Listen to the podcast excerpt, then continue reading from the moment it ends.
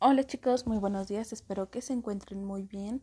Hoy es 20 de noviembre del 2020 y vamos a trabajar todavía con los límites de México en, en, nuestra materia de geografía.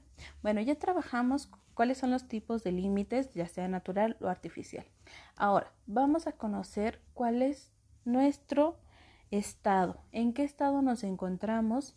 Entonces, en ese mismo mapa que estuvimos trabajando la semana pasada, cada quien tiene la limitación del estado en el que se encuentran ustedes.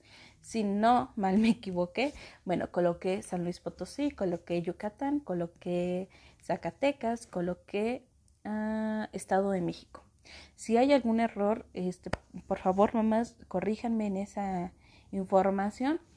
Pero ahora lo que vamos a estar haciendo es que los chicos reconozcan que entre todo el país de México, donde se encuentra localizado su estado, el estado en el que ellos se encuentran, ya sea que está en la colita de, de, de lo que se conoce como, como el, nuestro, nuestro país de México, ya sea que se encuentre en medio, que se encuentre a un lado, que se encuentre en la parte de abajo, eh, ustedes eh, expliquen esta información, en dónde se ubica.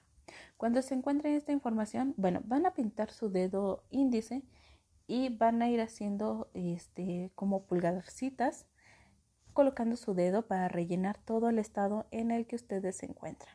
Entonces, pintan su dedo de la mano derecha a la mano izquierda, la que ellos utilicen, y van a ir rellenando todo el estado en el que se encuentran.